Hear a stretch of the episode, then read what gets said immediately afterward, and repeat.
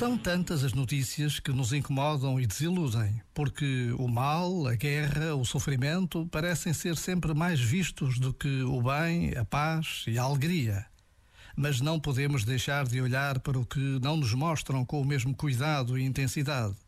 As famílias que se cuidam e se amam, as pessoas que são honestas durante toda a vida, os professores que ensinam com alegria, os médicos que cuidam sem limites os juízes que exercem com honra e brio o seu trabalho, as forças de segurança que cuidam e protegem, os amigos que estão sempre presentes e os artistas que não desistem de cantar, de escrever, de pintar.